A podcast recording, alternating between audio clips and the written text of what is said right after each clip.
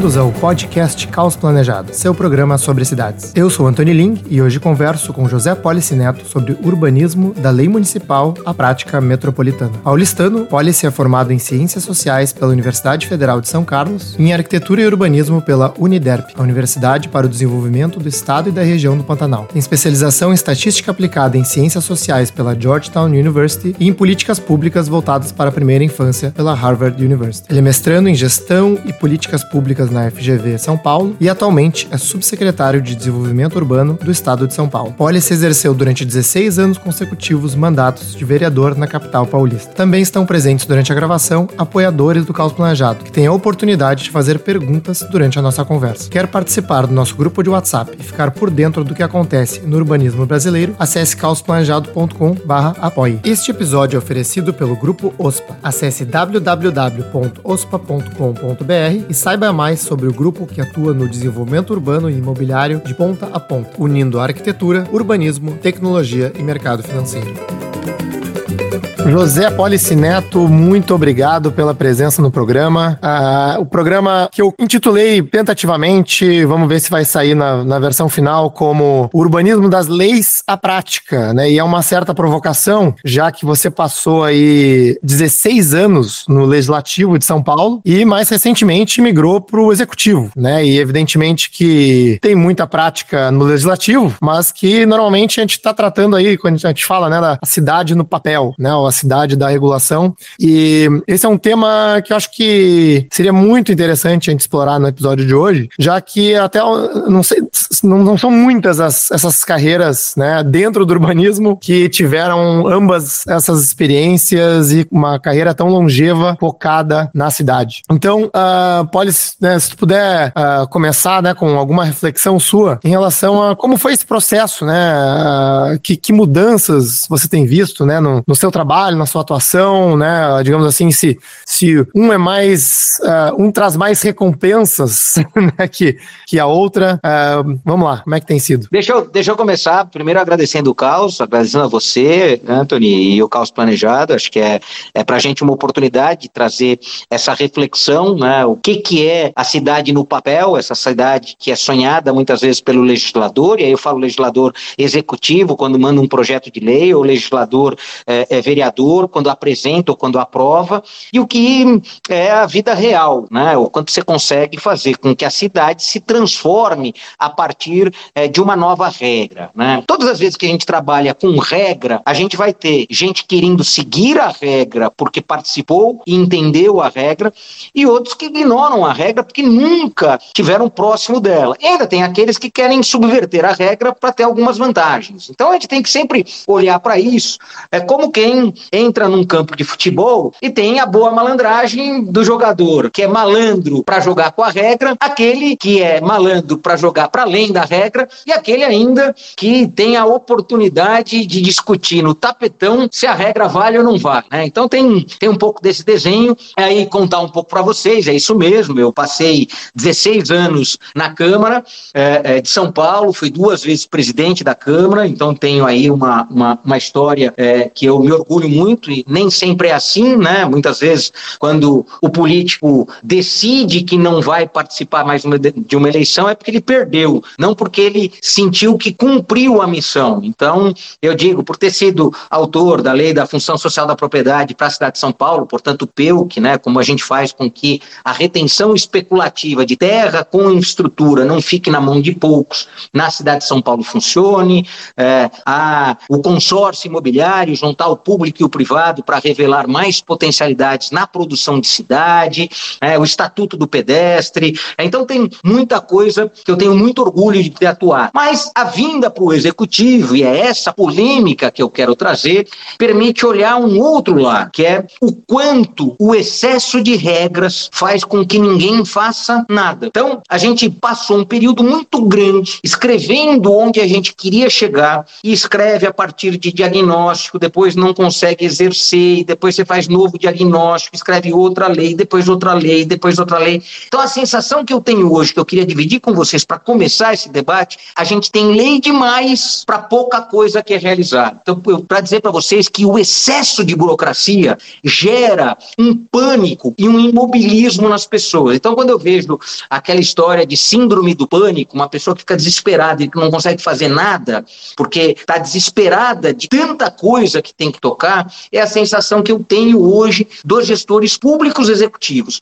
É tanta resposta que tem que dar, é tanta lei que tem que seguir, é o Ministério Público pressionando, é a Defensoria, é os questionamentos éticos, morais, é o que vem um imobilismo que é, é, é, tira até a tinta da caneta. Né? Então, a sensação que eu tenho é que a gente optou por um caminho muito perigoso, muito perigoso, de um excesso de rigor legal que pode estar tá colocando o futuro das nossas cidades, aí sim, no caos sem planejamento. Então, não é o caos planejado, não, é o caos sem planejamento, que é lei em cima de lei, não se revogam as leis têm que ser revogadas, se atualizam outras. Então, a sensação que eu tenho é que você está num gigantesco labirinto, tentando encontrar um rumo para a tua cidade e a cada segundo vem uma lei nova, uma exigência nova, um elemento novo que não estava é, no, seu, no seu radar até então, que te impede de dar entregas. E falo isso porque algumas cidades estão começando a ter orçamento que não consegue ser investido por falta de capacidade de execução e projetos. Então, olha só,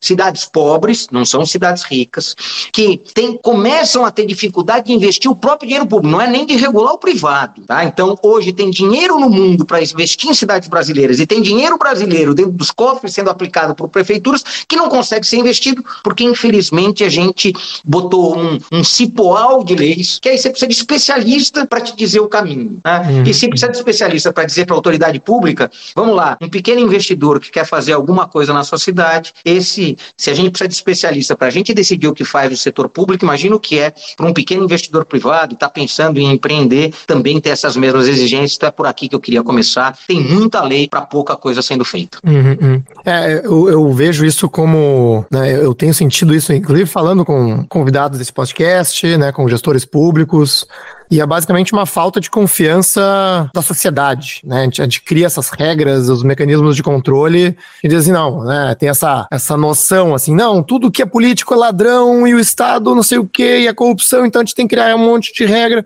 E aí, é, o que eu vejo, né, em, mesmo aqui em Porto Alegre, né, e eu acho que é uma discussão muito presente em São Paulo agora, de que uh, obras urbanas, por exemplo, aqui em Porto Alegre, são feitas como compensações de obras imobiliárias. Né? Então, ao invés do governo capturar uma outorga ou um, né, um, uma taxa, ele converte para a própria empresa privada executar uma obra, né? digamos assim, correndo em paralelo né, de, de mecanismos de licitação e controle e compras pelo Estado, né? Que a gente sabe que tem muito mais controle, muito mais demora, né? E, e, e esse foi até um ponto polêmico do plano diretor de São Paulo, né? É. Que, Mas, veja só, é. Anthony, tem uma, uma questão que é, é sempre muito importante a gente partir desse pressuposto, né? Então, primeiro, tem uma satanização do público e do político. Esse é o primeiro uhum. ponto, tem uma satanização.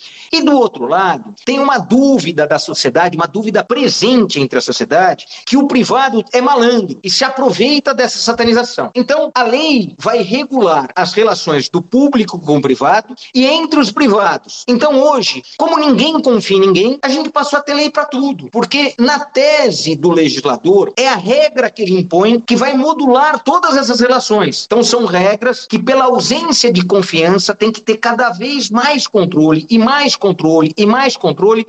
E este volume de controle pode ficar mais caro do que a execução da intervenção. Então, quando você começa a olhar para a parafernália que foi construída por ausência completa de confiança nos atores, e aí falo, é a desconfiança do privado e do público, do público com o público e do privado com o privado. Então, ninguém confia em ninguém. Então a gente parte do pressuposto que todo mundo é malandro, todo mundo vai enganar o outro. E aí é muito difícil você fazer as coisas, porque qualquer um que vai fazer um empreendimento ou uma coisa muito pequenininha, você vai fazer uma reforma na tua casa. O teu vizinho vai desconfiar que você vai fazer mais do que pode. E enquanto você não provar para ele que você não vai fazer mais do que pode, ele não confia em ninguém. E como ele não confia na autoridade pública, que é o fiscal que vai fiscalizar a obra, vai falar o seguinte: não, tem alguma coisa errada aí, porque o cara está fazendo mais do que pode ou está fazendo do jeito errado. E isso é uma pequena escala. Agora coloque isso em grandes escalas escalas de transformação de cidade, alguém que vai pegar um território inteiro para desenvolver, alguém que vai fazer uma glebe inteira, um setor da cidade, tem um novo desenvolvimento a partir uma operação urbana, a partir de, um, de, um, de uma concessão urbanística, a partir de um programa de política pública voltada à habitação de interesse social. Então,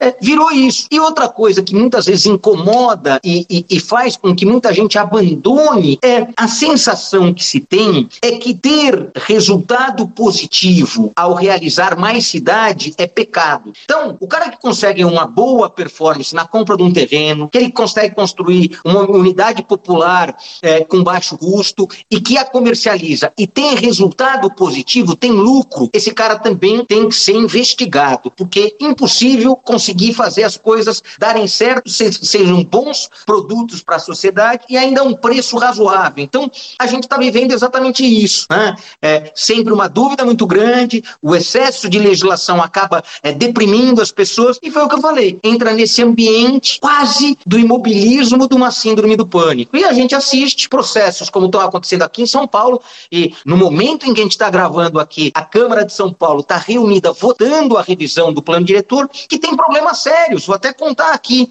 O excesso de rigor para você é, tirar do papel uma ZEIS 1, a ZEIS 1, que é a Zona Especial de Interesse Social 1, que é uma favela, que é reurbanizar a favela, a quantidade de comissões que você tem que fazer, quase que uma exigência da sociedade participar. Se a sociedade não quiser participar, mas quer que resolva o problema da favela dela, a favela dela nunca vai virar um bom bairro. Porque se não tiver a participação popular, se não tiver um conselho com X pessoas que se reúna duas vezes por semana, três vezes por semana, oito vezes por semana, não vai acontecer. Então a gente criou um tal de um rigor que faz com que as pessoas não acreditem no setor público e que a cidade não avance. Então, coloco isso como um elemento central da nossa análise futura, né? Como que a gente pode organizar se todo o processo legal nos empurra para essa desconfiança, para esse excesso de rigor, para esse excesso de fiscalização e que a gente está perdendo os atores que executam, né? Que, é, que é, uhum. essa é a questão que mais me preocupa. Os atores executivos estão abandonando, sejam executivos públicos, sejam executivos privados, eles estão começando a abandonar o desejo de produzir cidades melhores, né? E isso é um grande prejuízo, porque ele não consegue se realizar, ele não consegue fazer um empreendimento que ele seja elogiado ao final dele, né? Ou ele é tratado como bandido ou como corrupto. Então ele não vai fazer mais. Até ouvi uh, de amigos que estão na política que é muito difícil ultimamente conseguir bons candidatos a prefeito, porque qualquer prefeito pode cair em probidade administrativa por qualquer e, e, é uma máquina pública tão grande, tão complexa, que é muito fácil algum número ou algum projeto desviar um pouquinho desse grande arcabouço regulatório que foi criado, né? E eventualmente a pessoa se incomodar por um motivo que estava até fora do seu controle, né? Mas essa, essa questão da confiança é uma que eu, eu, eu me interesso bastante, né? E acho que tá na. Porque eu acho que explica muitas coisas em relação a sucesso ou não de sociedades, né? E tem um. Eu, eu tenho até um índice de, de confiança em diferentes países, né? E até vou compartilhar alguns dados aqui, que tem um, né, fizeram pesquisas em, em, dezenas de países, né, uh, vendo quanto as pessoas concordam com a tese de que a maioria, a gente pode confiar na maioria das, das pessoas, né? Essa é a tese. Então, na Noruega, 74% das pessoas acreditam nessa tese, né? Na Alemanha, 45%. No Canadá é quase 50%. Estados Unidos é 40%. Brasil Brasil, 6,5% das pessoas concordam com a tese de que a maioria das pessoas podem ser confiadas, né? E assim, puxa, a gente caminha aí pela cidade, se relaciona com as pessoas, faz amizades, né? Vai para né? comércio, trabalho, né? Fornecedores, amigos. É muito, assim, na prática, é muito difícil achar alguma pessoa que você desconfia, né? Assim, só que é, quando vem com essa pergunta, né, é quase que uma sociedade do, do medo e da desconfiança, né, que, que, que, que não se verifica na, na, no dia a dia prático das pessoas, né, o que eu acho curioso. Então, assim, é, é e aí, e aí uma pergunta de, de follow-up, né, para você, é se essa realização em relação a, a, a, regulação, a desconfiança, a burocracia, se você, já, se você já começou a ter isso como vereador, ou se isso foi uma realização que se concretizou quando você passou para o executivo, né? E como foi essa, essa, essa realização? Deixa eu contar algumas passagens que são muito importantes, né? É, como eu sempre tive uma prática técnica é, muito é, é forte, né? Eu fui durante 10 anos assessor técnico legislativo dentro da Assembleia Legislativa. Então eu fui formado como um quadro técnico, que num certo momento me apresento para ser candidato a vereador. Então eu me formo dentro da Assembleia, cuidando de processos legislativos para o então governador Mário Covas. Então a minha formação se dá ali. É, e isso me dá uma vantagem e uma desvantagem. A vantagem é que eu chego na Câmara sabendo conduzir processos legislativos. Né? Eu fiz sociologia na Federal de São Carlos, é, depois fui fazer é, é arquitetura e urbanismo. Então eu, eu tinha uma formação muito sólida do ponto de vista técnico, conceitual e aprendi processo legislativo é, a partir de, do, do, ambiente de fazer leis. Né? Então, do ambiente. É, e numa época em que você ainda tinha uh, estudo de base, você investigava a necessidade daquela legislação.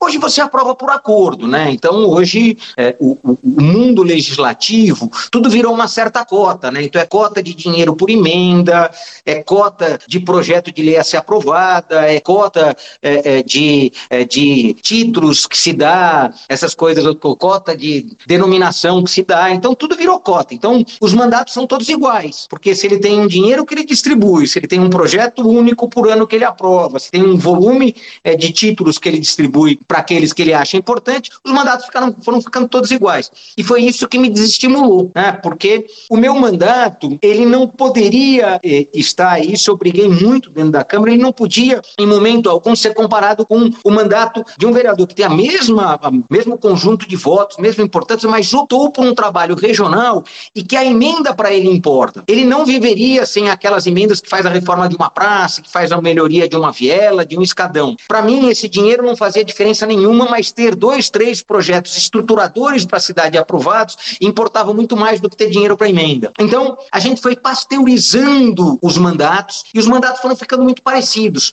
O que sobrava era você ir para as representações partidárias, então ser líder para conduzir debates, em especial de propostas executivas, ou você ir para a mesa, ser presidente, ser presidente de comissão. Então você precisava ocupar um outro espaço para de fato importar no processo legislativo. Então, o que eu posso dizer é que todas as minhas passagens no parlamento foram muito permeadas por isso. Então eu tive a oportunidade de dirigir comissões, tive a oportunidade de ser presidente da Câmara, como presidente da Câmara escrevemos a escola do parlamento, escrevemos a ouvidoria do parlamento. Então, em São Paulo, você fala dessas questões percentuais, né? Um terço da população vota no vereador eleito. Dois terços da população não lembrem quem votou, porque quem votou não foi eleito. Então não é que o cara tem uma memória ruim, ou ele não é um cara politizado, é que ele se mantém mais distante do que aquele que escolheu um eleito. Então, como dois terços não elegem, o voto dele não elegeu, ele ficou naquele mar dos não eleitos. E aí, sem dúvida nenhuma, ele tem muitas vezes uma dificuldade de lembrar aquele vereador que ele votou e não foi eleito. Mas veja só, a gente foi criar um modelo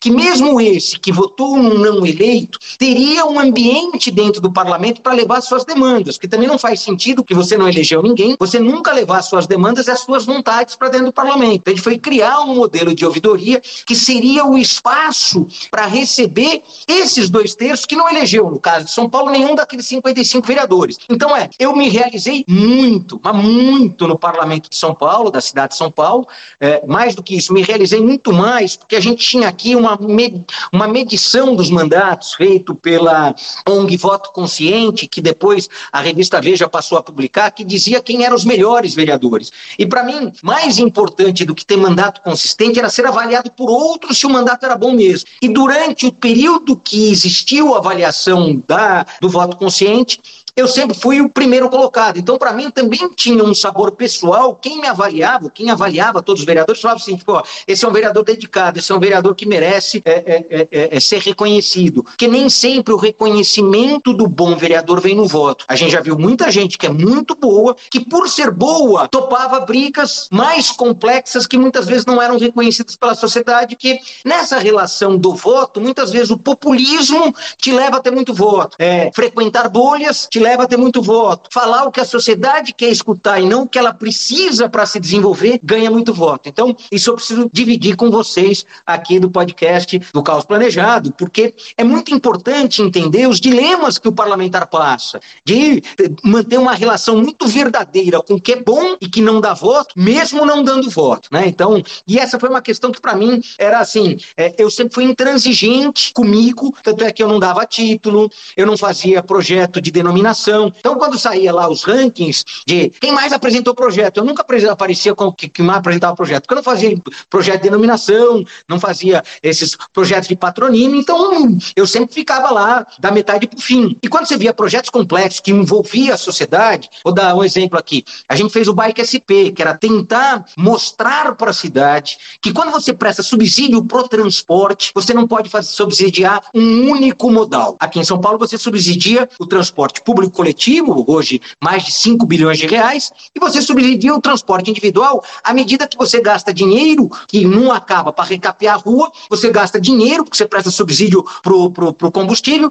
E eu falava o seguinte: o pedestre e o ciclista, que é quem faz a cidade funcionar sem gastar nada dela, não tem uma política. Então a gente fez o Estatuto do Pedestre para o pedestre, para ele ser alguém nesse mundo de cidade, e a gente fez o Bike SP, que era para pegar um pedaço, era assim, o ciclista que é trabalhador, que tem direito ao, ao Vale Transporte, ele pode converter o valor do Vale Transporte em benefício para a bicicleta dele, para o modal que ele optou. Nem isso a gente conseguiu tirar do papel aqui em São Paulo, que era falar o seguinte, cara, mas se eu ganho um subsídio de 150 reais por mês para andar de ônibus, se eu optar por fazer o mesmo caminho e for de bicicleta, porque eu não tenho direito a esse subsídio. Se eu estou desadensando o ônibus, se eu estou desadensando, que eu estou deixando o ônibus é, é, para aquele que, em tese, está quase sem espaço. Uma senhora que precisa daquele espaço, eu consigo ainda circular na minha bicicletinha, só que eu perco o benefício. Então, coisas muito simples. Então, eu preciso contar para vocês que, para mim, foi muito bom, muito bom. Mas aí eu preciso contar o outro lado. O parlamento tem pouca entrega. Quando você chega no executivo, você tem, como eu estou hoje, ou como eu tive em Santo André, numa secretaria de planejamento e desenvolvimento urbano, que você consegue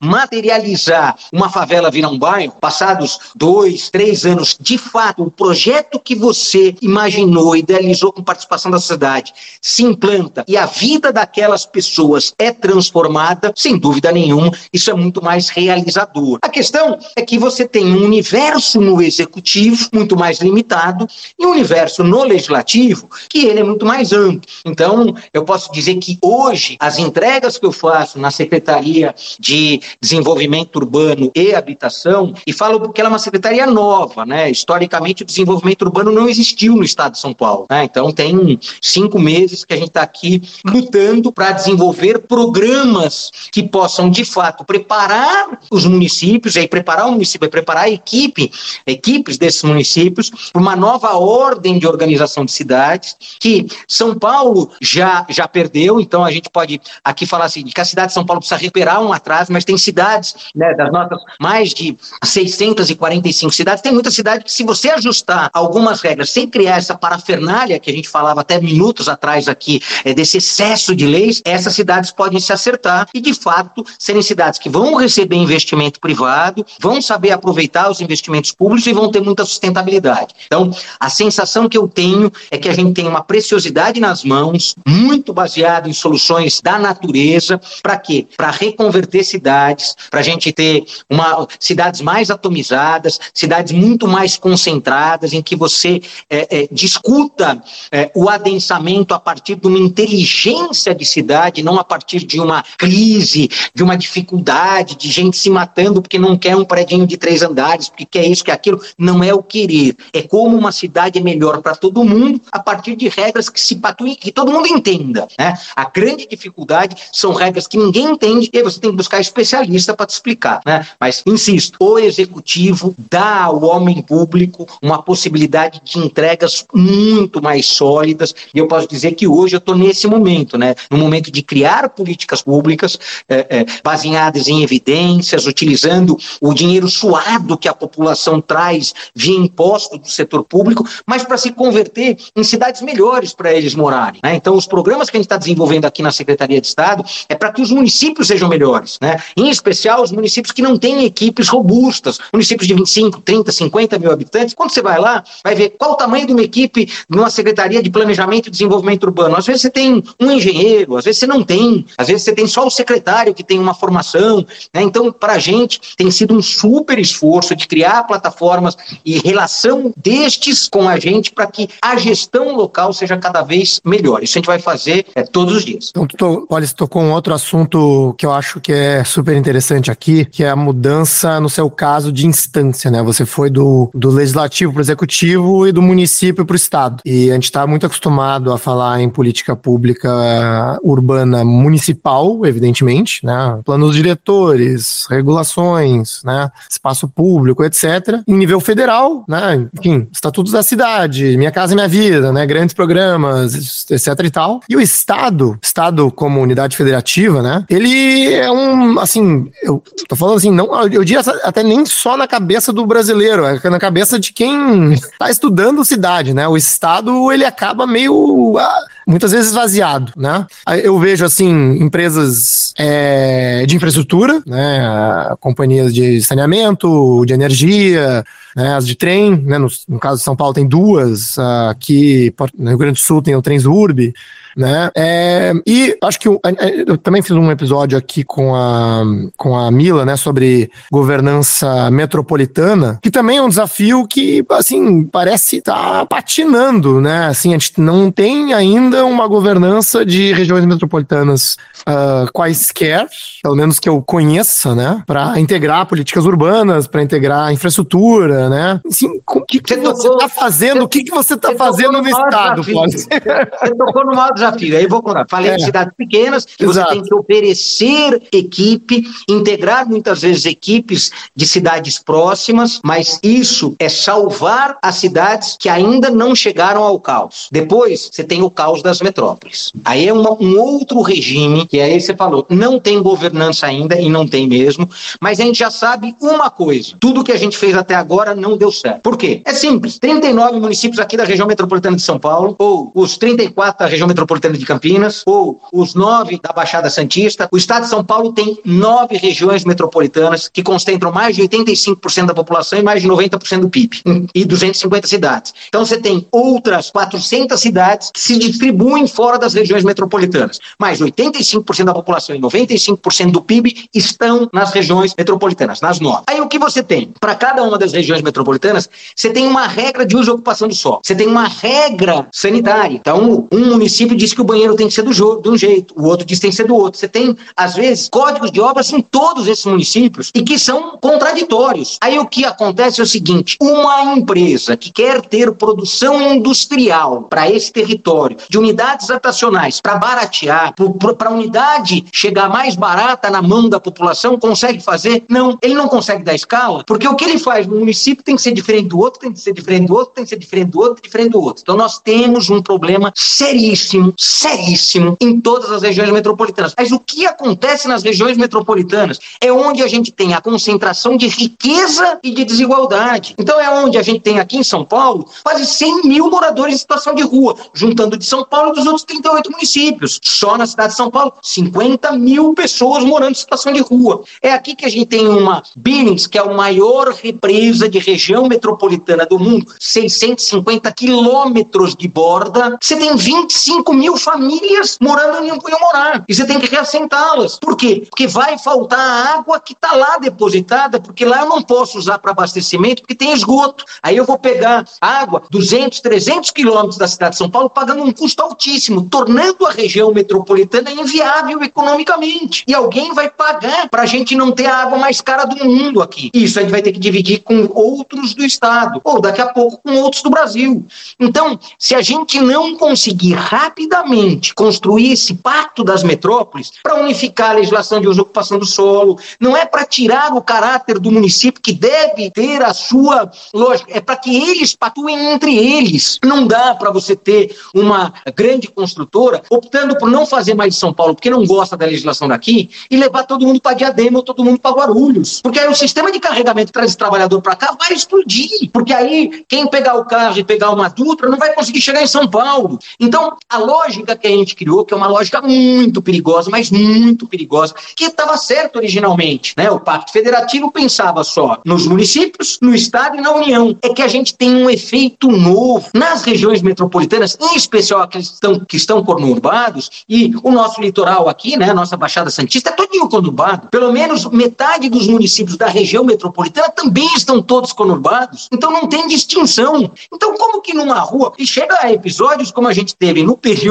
da, da, da, da pandemia, que não foi nem em São Paulo, foi em Sorocaba, um shopping center que parte era em Sorocaba, parte era em Votorantim, parte dele funcionava porque o prefeito resolveu é, é, deixar funcionar e parte não funcionava, porque as medidas sanitárias do município eram diferentes do de outro, porque o, o Supremo disse que quem mandava era o município. E aí o que, que você tinha? Que barreira sanitária é essa que um município funciona no shopping e o outro não? Que um município permite venda de cerveja num posto de gasolina e o outro não permite abrir nenhum bar a partir das 10 horas da noite. O que, que vai acontecer com o público da sua cidade que não tem bar na tua cidade porque a legislação daquele município proibiu todo mundo de a partir das 10 horas da noite ir para bar? Vai no bar do estado vizinho, vai tomar lá e vai gerar o, o, o risco de acidente para dentro da sua. Então, esta patuação nas regiões conurbadas, isso é uma obrigação. Então, se a gente tem pobreza, ela é mais aguda nas regiões metropolitanas por conta das desigualdades. E aí tem que colocar a mão. Esse é um negócio que sugiro ao cálculo planejado debater muito. A Mila tem nos conduzido na frente, é, é uma, assim, excelente dirigente de agência, da agência de BH,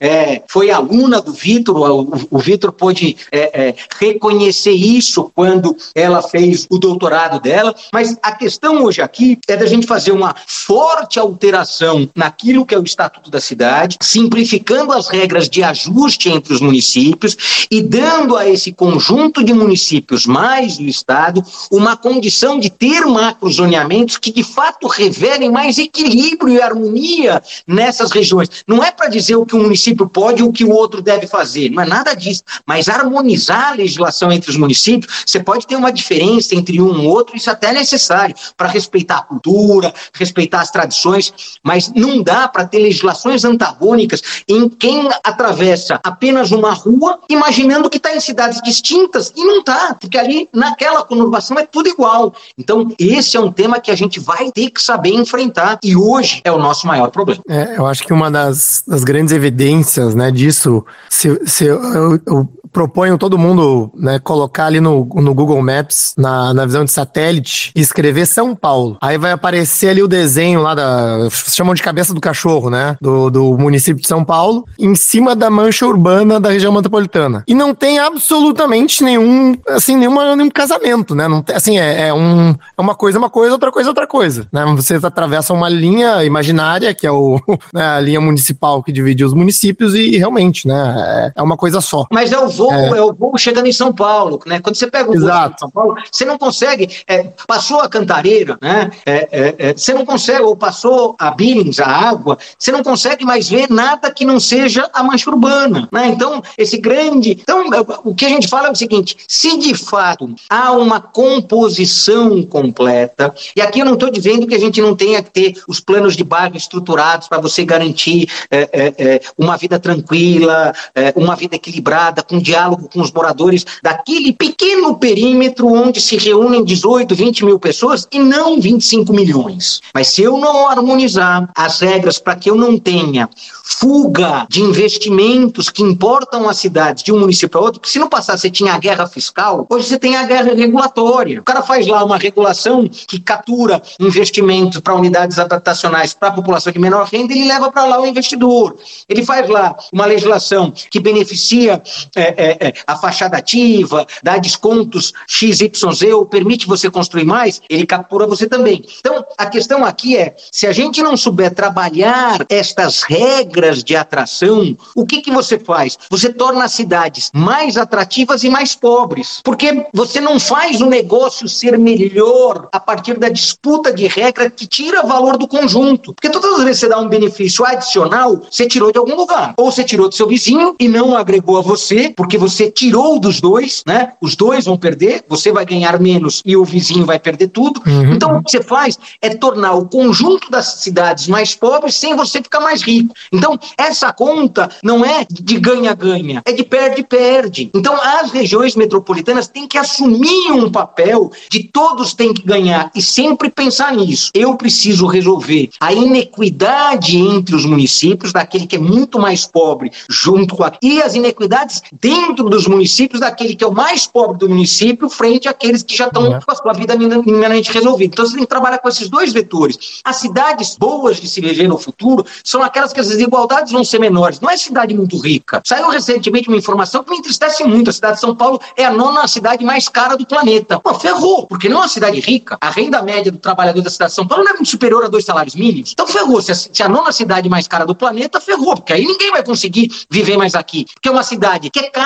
e pobre. Então ela funciona só para quem é muito rico, que tem condição de comprar o acesso a essas coisas. Mas se São Paulo está ficando assim, você vai reproduzir isso nas cidades vizinhas, porque normalmente a liderança das metrópoles puxa as outras. Então São Caetano já está ficando uma cidade cara, Guarulhos está ficando uma cidade cara, Osasco está ficando uma cidade cara. Mas a gente está distribuindo riqueza produzida nas cidades? Não, porque o processo que fez essas cidades serem ricas aqui foi um processo industrial da década de 30, 40, que produziu um emprego de alto valor, que vem sendo espalhado pelo, pelo Brasil e não é ruim. Espalhar a economia que estava concentrada no estado de São Paulo e na região metropolitana não é ruim, mas a gente não fosse, soube fazer a sucessão. Então, qual que é o novo emprego que está sendo gerado nestes territórios, né, nessa grande região metropolitana? E acontece isso em Porto Alegre, acontece isso em Curitiba, acontece isso em BH. Quando a gente tenta reduzir as desigualdades dentro dos estados ou entre os estados, da onde você vai capturar parte desses recursos? Das cidades maiores, que em tese são as cidades mais ricas. O debate que a gente trava hoje no Congresso Nacional da reforma tributária, o que, que vai tirar? Vai tirar um pouco de dinheiro das grandes cidades, que são as cidades que têm mais receita. Mas isso vai resolver um problema, talvez resolva das pequenas, mas agrave o problema das grandes. Então, uhum. essa leitura de como a gente vai superar os nossos desafios é porque a gente precisa harmonizar a legislação para dar equidade entre as cidades que compõem as regiões metropolitanas e, portanto, é as cidades onde mais gente mora e também dentro das próprias cidades. Essa harmonização ainda existe. Normalmente, nas regiões metropolitanas, os prefeitos disputam, e é aí quem fica mais maluco. Né? Um prefeito não pode falar bem do outro, um prefeito uhum. tem que dizer que faz melhor que o outro, aí vira uma confusão danada. Você já tem o problema da disputa, aí você tem o problema dessa, assim, é, da, da vaidade da política. Né? Então, isso é um negócio que a gente tem que estar muito atento. Eu, eu tenho me manifestado como um crítico uh, em diversas uh, revisões de planos diretores de capitais, uh, que muitas vezes se ignora justamente esse processo metropolitano, né? E assim, não sei qual é a sua impressão, mas eu vejo muitas vezes as capitais sendo ainda né, o polo atrativo de empregos e de moradia das regiões metropolitanas, mas com uma política urbana, de certa forma, assim, é, do legado entrincheirado, né? Ou seja, a cidade já cresceu muito, não dá para crescer mais, tem que reduzir potencial construtivo, né? Tem que tornar isso mais difícil é, porque a gente não quer mais prédio, etc, etc. Resultado, todo o crescimento vai para a região metropolitana, né? Então, o que é o que a gente tem visto, né? As regiões metropolitanas crescem muito mais rápido do que as capitais, embora sejam as capitais ah, os polos de, de atração, é, a um custo de infraestrutura muito maior, né? Porque tem uma coisa que tem que ser, que tem um pressuposto, as pessoas tem um, pressuposto, tem um pressuposto dentro, né? básico, né? tem um pressuposto básico nesse debate de cidades que é um, nenhuma cidade é completa por si, não dá. Então a cidade tem uma vocação. Ela pode ter até mais vocações, porque é maior do que outras. Mas nenhuma cidade é completa. Não tem cidade completa, que tem tudo ali. Então, é, é, você vai falar assim: é, é, é, aquela cidade tem mais economia do turismo, tem mais economia industrial. Você consegue reconhecendo isso. A gente perdeu oportunidades ricas e brilhantes de, ao reconhecer vocações de cidades, estimular e realizar planos a partir destas vocações. Não dá para a gente pensar a cidade a partir de planos que são herméticos e é uma cópia do outro. O quanto pode construir, qual é o gabarito, qual é o coeficiente de aproveitamento, qual a taxa de ocupação. Isso é ridículo. Isso não é plano que orienta a cidade. Isso é plano que constrói no lote. E é, desculpa, é absolutamente imbecil pensar a cidade a partir dos lotes. Primeira questão é qual a vocação que a cidade tem. Porque tem cidade que tem vocações que vão te obrigar a ter um adensamento muito maior próximo da fonte geradora de emprego, exatamente para a cidade ser viável economicamente e você não ter um custo gigantesco para transportar as pessoas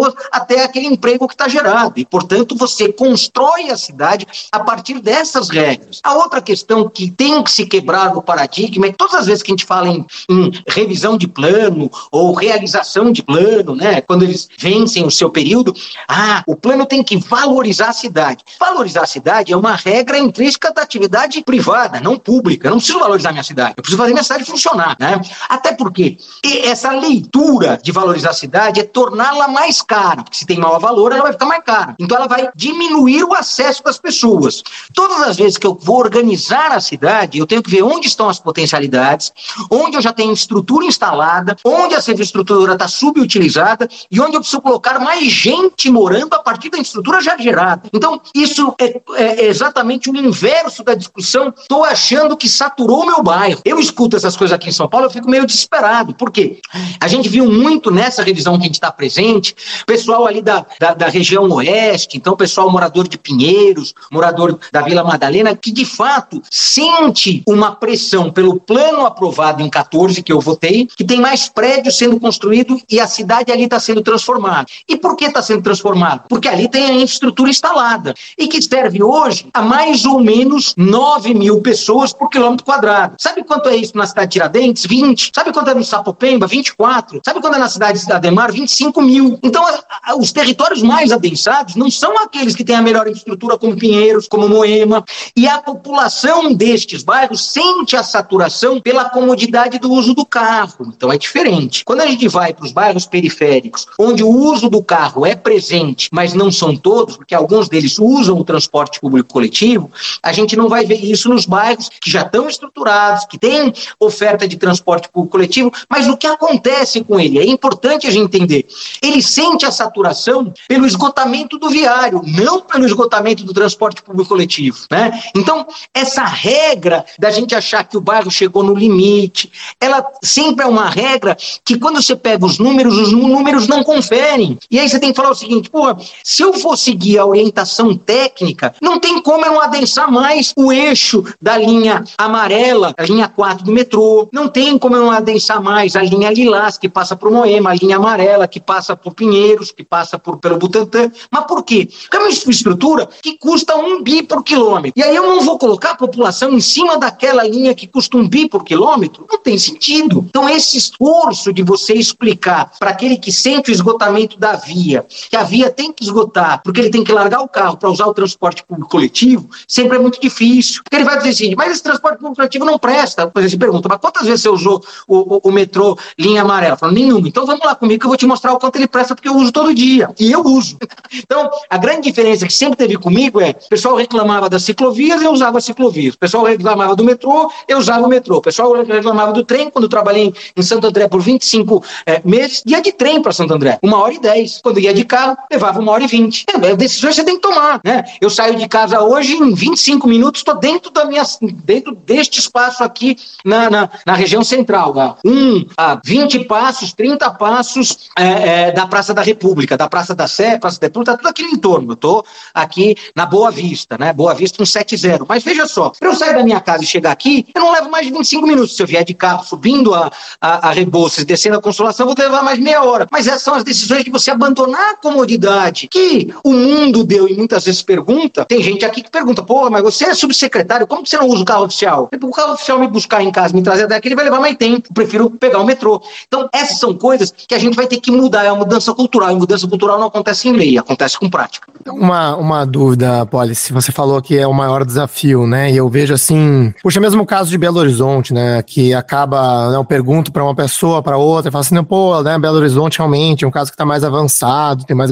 governança metropolitana, né? E isso aqui, enfim, lá tem um dos casos, para mim, mais emblemáticos desse descasamento entre é, capital e, e, região metropolitana, que é de Nova Lima, né? Não sei se tu conhece lá lá? Sim, conheço. Também uh, proponho que as pessoas coloquem no Google Maps escreva Nova Lima MG, né? E, e, assim, os prédios mais altos de Belo Horizonte, na verdade, estão surgindo em Nova Lima, exatamente na linha né, que divide os municípios, porque ali, aquela linha tá assim, a 6, 7 quilômetros do centro de Belo Horizonte, muito mais próximo do que outras áreas do próprio município, né? Com uma legislação edílica totalmente diferente, né? É, mais permissiva e que não tem nenhum casamento com o que Belo Horizonte está, digamos assim, aprovando no seu plano diretor.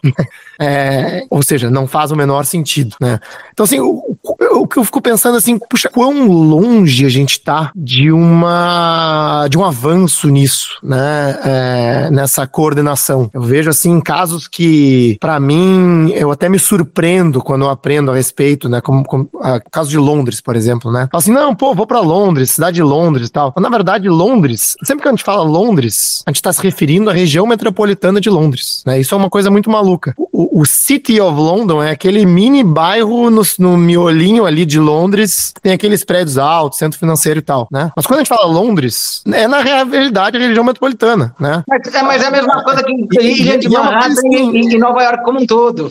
É, aquela, aquela empresa tem aquela Transport for London, que assim, eu, eu, né, eu, maior, uma das minhas maiores admirações em transporte, aquele negócio, né? É que faz uma coordenação assim impecável de toda a região metropolitana integrada com todos os transportes, né? É, assim, cara, a gente tá assim, a impressão que dá é que a gente está assim há 100 anos né? assim, na velocidade que a gente está indo para resolver esse, esse problema, né? Como é, que, como é que você vê isso, assim, o que você tem feito no, no estado, né? O que, que dá para fazer? Eu sei que né, deve ter várias informações para avançar isso. Então, deixa eu contar um pouquinho, são só quatro meses, quatro para cinco meses, então a gente pôde é, é, é, reiniciar é, um trabalho, primeiro de captura, vou falar das capturas, o que já estava aqui que a gente trouxe de volta, né? Então, o Estado de São Paulo teve é, instituições importantes de planejamento, de oferta de formação e de planejamento para cidades. A Emplaza foi muito importante,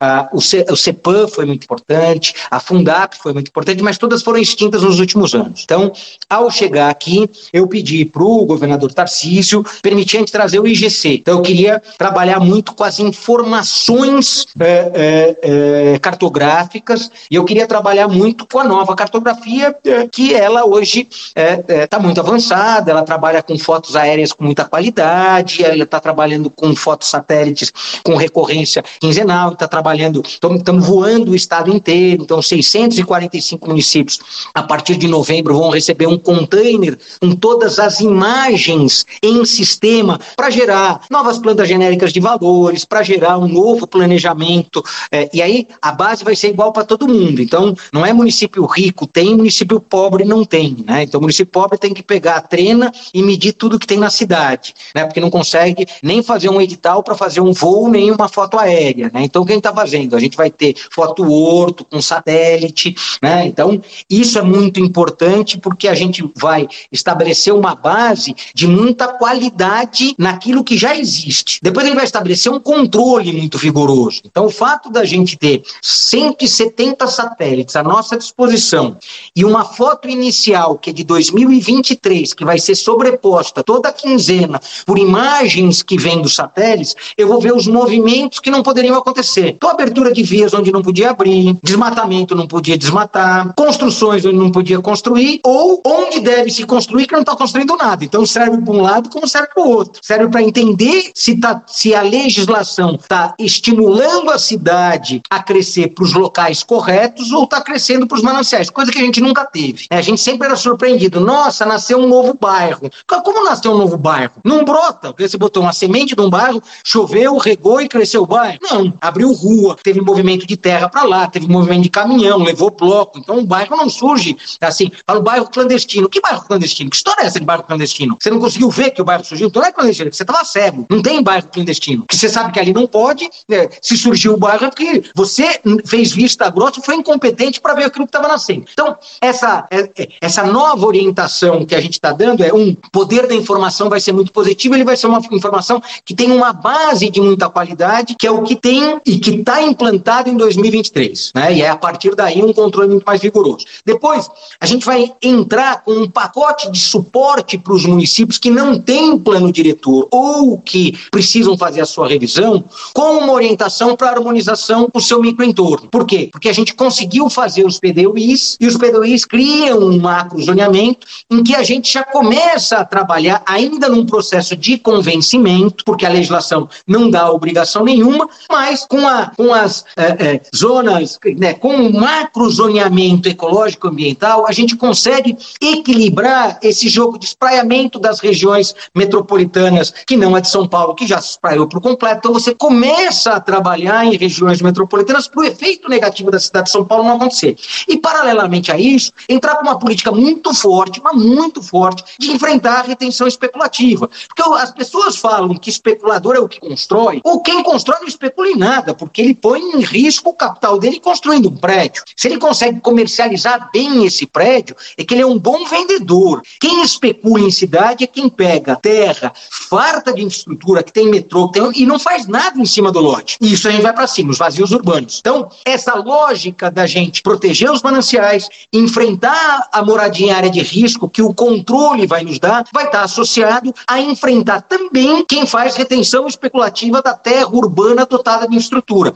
Esse movimento a gente vai fazer nos 645 municípios juntos, porque a gente vai oferecer uma base de informação e um plano de desenvolvimento urbano e habitacional que começa, que já começou, ele foi lançado em abril e que ele vai até 2030, abastecendo de informações o sistema e gerando para esses municípios subsídio de Casa Paulista, que é como eu ofereço subsídio ao Minha Casa Minha Vida para fazer a renda média da população do seu município caber dentro do programa nacional que não consegue enxergar essas particularidades. Quem vai fazer as particularidades, se eles enxergam, é a gente com os municípios. Então, eu sei que município vou ter que dar 11.214 de, de, de complementação do Minha Casa Minha Vida para aquele que recebe menos de dois salários mínimos com, conseguir comprar sua unidade. A gente vai entrar com uma política de locação social e de serviço de moradia social para aquele que nem isso consegue ter. Então eu vou subsidiar a parte do morar bem,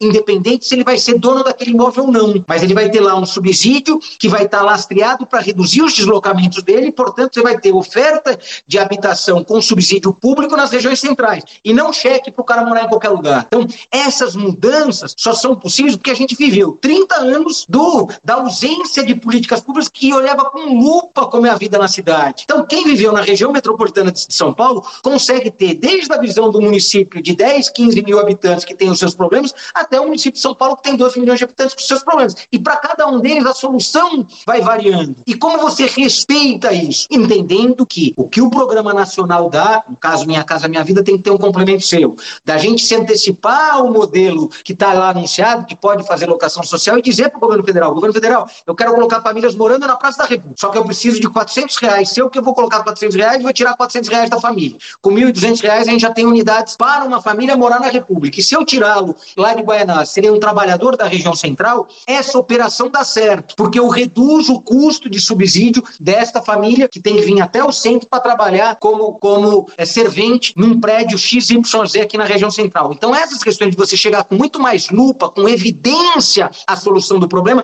não acontecia no passado. Hoje, com Big Data, com as informações que são dadas por diversos atores, são diversos atores que nos fornecem informações dentro do Big Data, desde os aplicativos de transporte ao carregamento do transporte público coletivo, quando você usa os bilhetes de integração, tudo isso. Agora, as plataformas de comercialização de imóveis, que antes comercializavam só imóveis é, mais caros, hoje comercializam todos os tipos de imóveis, todo esse, esse volume gigantesco de informação abastece as políticas públicas. No passado, você concorria, você brigava com eles. Hoje não. Hoje você traz ele do seu lado, traz esse Big Data, traz esse volume gigantesco de informação para monitorar suas políticas públicas. O que, que aconteceu com o Laboratório de Cidades do INSPER nessa revisão do plano diretor? Enquanto todo mundo criticava o plano, mas não apresentava os números, ficou lá o Adriano Borges, a equipe do, do, do, do laboratório, estudando os impactos. No primeiro momento que a gente apresentou os números, no primeiro momento, nunca mais deixaram de, de perguntar pro laboratório e não perguntavam mais para os outros. Mas por quê? Porque foi a primeira vez que apresentou número. Que tamanho que é esse, que todo mundo fala que não dá para crescer o eixo? Quanto tempo vai circular para chegar de um quilômetro, de 700 metros ou de 800 metros no ponto de embarque? Né? É, é, é, é.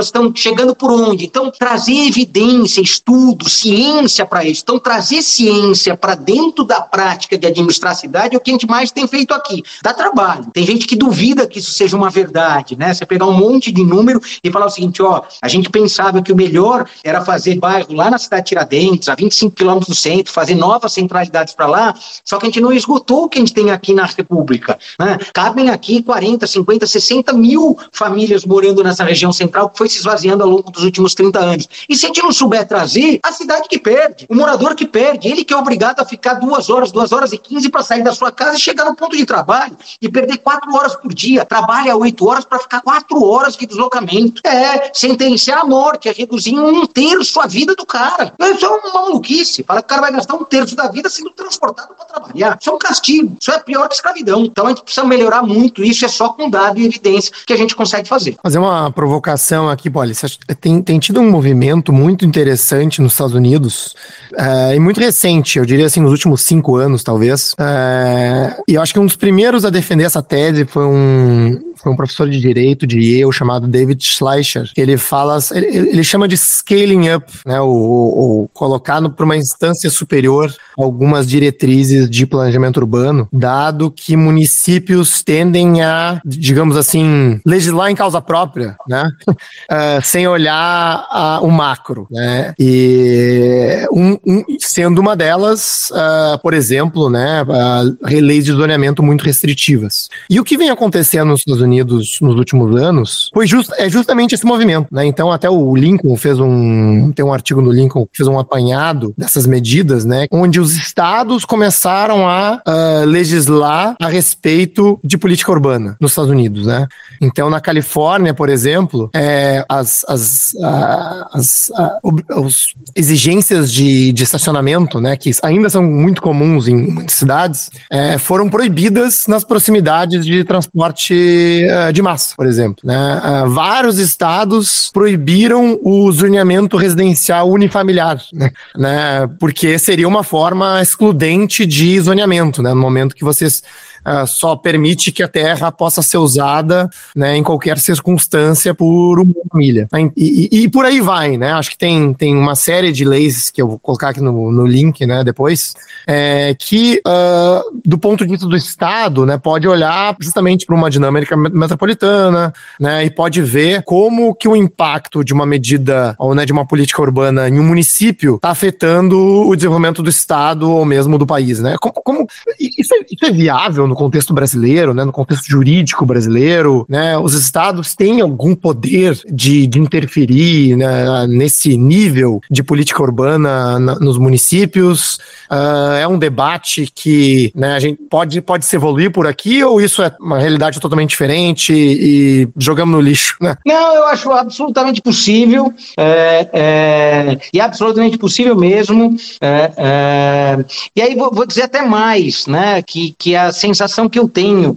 A, a sociedade já está buscando isso. É, é, é, acho que tem uma, uma, uma questão super importante, que é, é durante muito tempo, é, o carro foi sinônimo de status. Isso foi se perdendo. É, a casa era um sonho que, num outro momento, virou status. Né?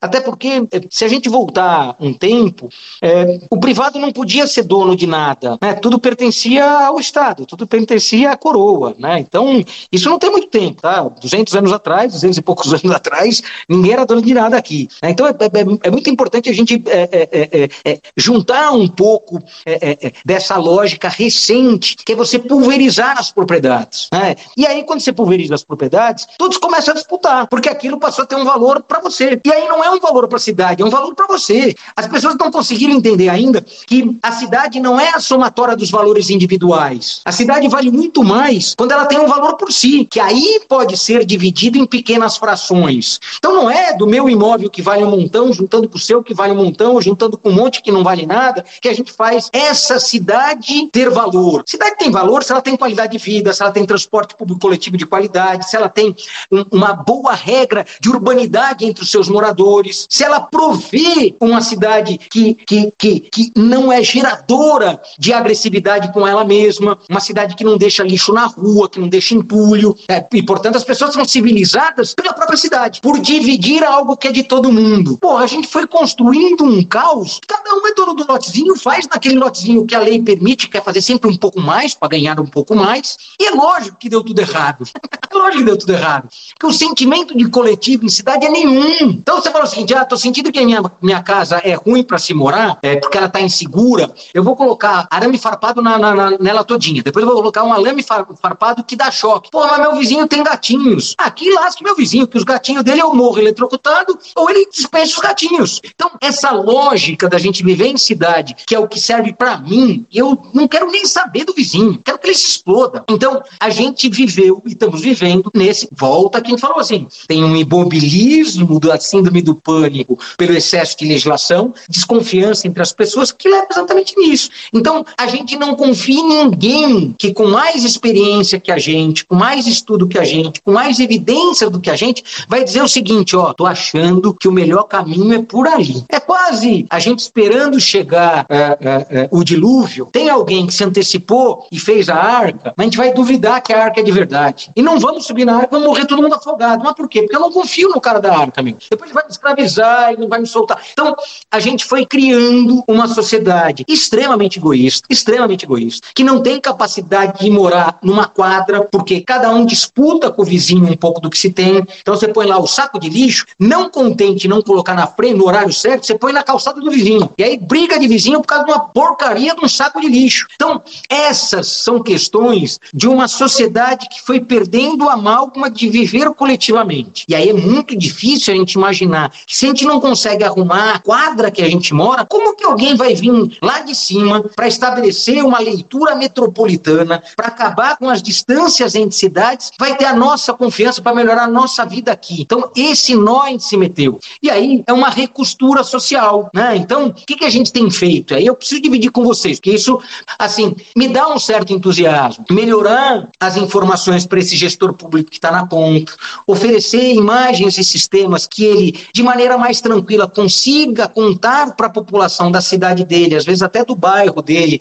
que não é essa leitura do caos diabólico e não o caos planejado que está sendo colocada, reduzir essa lógica que a gente foi impondo da satanização do ator público e político. Não, a gente está escolhendo esses atores políticos, por pior que eles sejam, são aqueles que a gente está escolhendo de dois em dois anos. Tem eleição ano que vem e tivemos eleição no passado, de dois em dois anos, a gente está escolhendo gente para cuidar daquilo que é coletivo. Então a gente tem que resgatar um pouquinho disso, mas só resgata, na minha opinião, hoje, com um pouquinho mais de ciência. Então, o que, que a gente fez? Estamos submetendo a, a FAPESP, que é a nossa fundação aqui que cuida das pesquisas científicas para as universidades, programas de políticas públicas. Então, colocar o quê? Os programas de políticas públicas dentro das pesquisas acadêmicas para também trazer a faculdade para mais próximo. Que muitas vezes as maiores críticas que o gestor público recebe é da universidade acadêmica, que vai lá e diz que os caras do setor público não sabem nada, está fazendo tudo errado. Aliás, é, é quase uma regra os especialistas e professores e doutores das universidades criticar,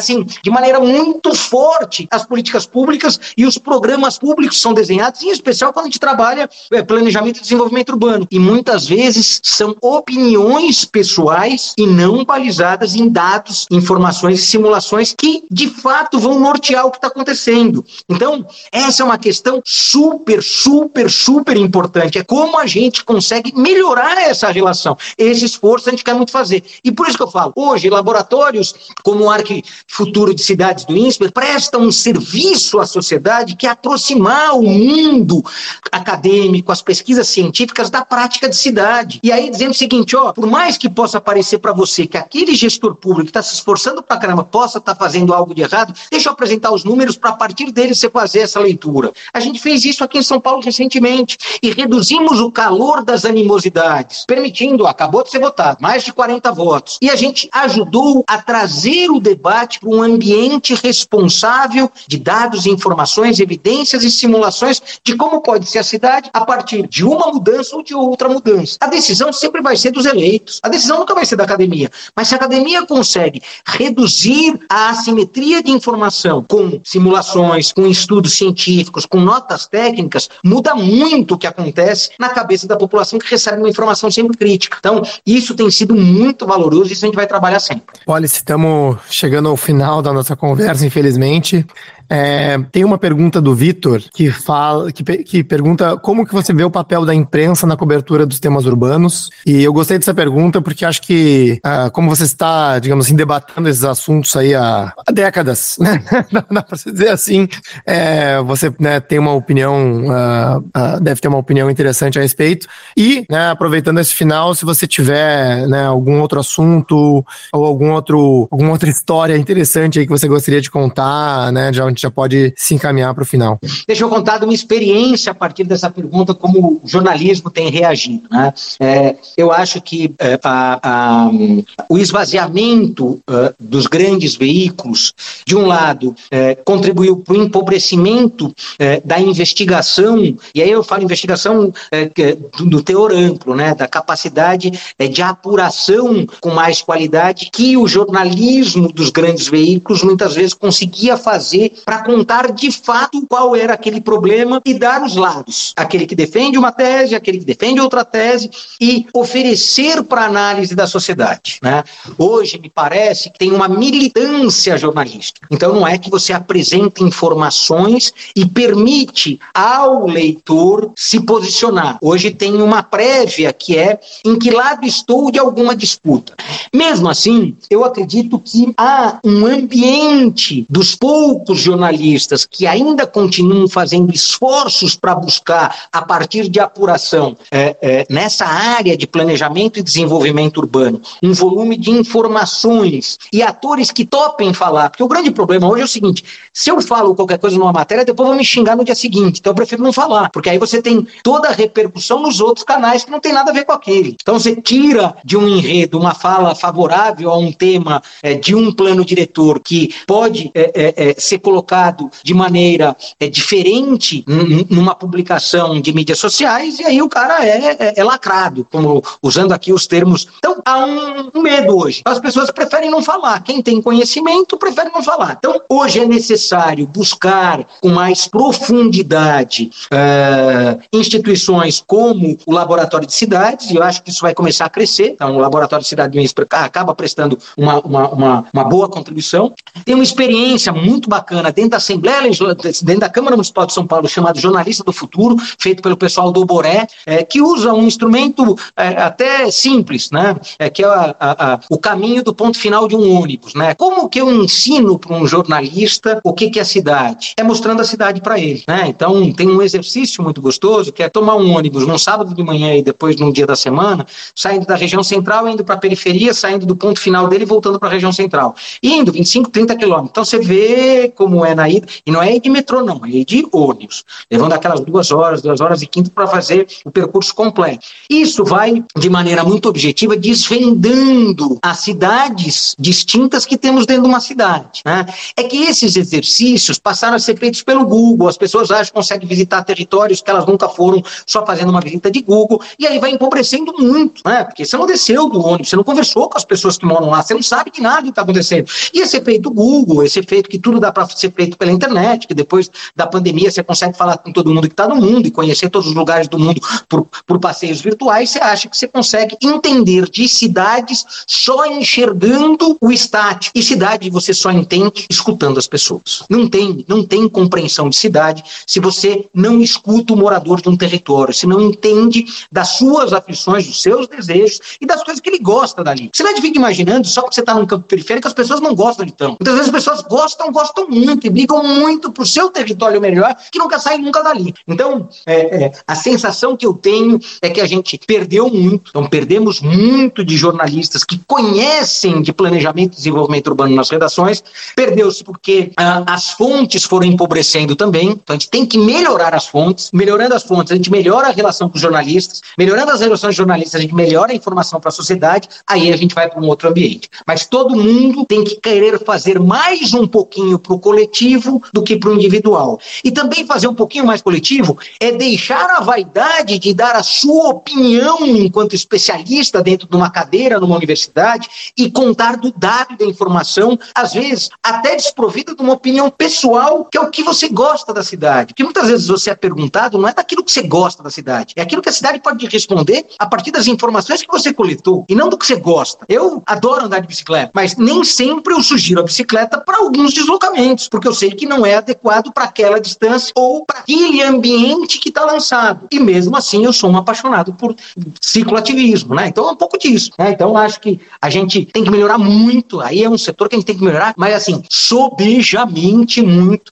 E aí é um pouco é, desmistificar é, é, é essas, essas é, é, tão naturais desejo do aparecer, né? Então o dado e a informação e a cidade, né? O dado e a informação para o jornalista, para o especialista, tem que aparecer mais na matéria do que a sua opinião e muito mais do que isso do outro lado, né? A cidade melhor tem que aparecer muito mais do que o culto da imagem do político é, é, é, ou do agente público. Acho que por aí eu queria concluir, agradecer muito o caos, fico à disposição para outros debates, continuo apaixonado pela cidade, já não mais no parlamento por uma decisão pessoal, hoje no executivo, quem sabe amanhã numa outra cadeira, não, não, não aqui abandono meu desejo de voltar à tarefa pública com busca do voto, mas acho que agora me preparo para uma jornada mais executiva depois é, de mais de 25 anos no parlamento, né? 10 anos dedicados ao assessoramento técnico e mais de 15 anos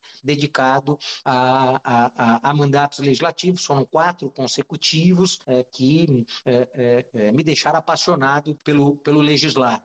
Estou né? licenciado da Câmara, então continuo com o mandato lá, mas como não vou à reeleição, achei que era mais adequado chamar o suplente, que tem sonho com a reeleição, para ter um mandato que ele apresente resultados e queira renovação. Né? Eu, como não vou buscar uma renovação de mandato, achei que era responsável chamar um suplente que está com muita vontade de ter um mandato completo. Então, o Salles, é, Marcelo Salles, vai, vai cumprir aí é, dois anos de, de mandato como vereador e quem sabe se ele conseguir convencer a sociedade, como eu convenci durante quatro vezes, ter as renovações dos mandatos. E a gente está aqui hoje na Secretaria é, de, de Desenvolvimento Urbano e de Habitação, é, tocando desafios que, na minha opinião, são super valorosos, desse de preparar a, a, sociedade do amanhã, né, fazer com que a sociedade que vem depois da gente seja melhor do que a gente, e paralelamente fazendo um trabalho lá no Laboratório de Cidade do INSPER, no núcleo é, de habitação e real estate, que para mim é o ambiente que mais me realiza, tá? Então, você perguntar se se realiza mais no executivo ou lá, eu sou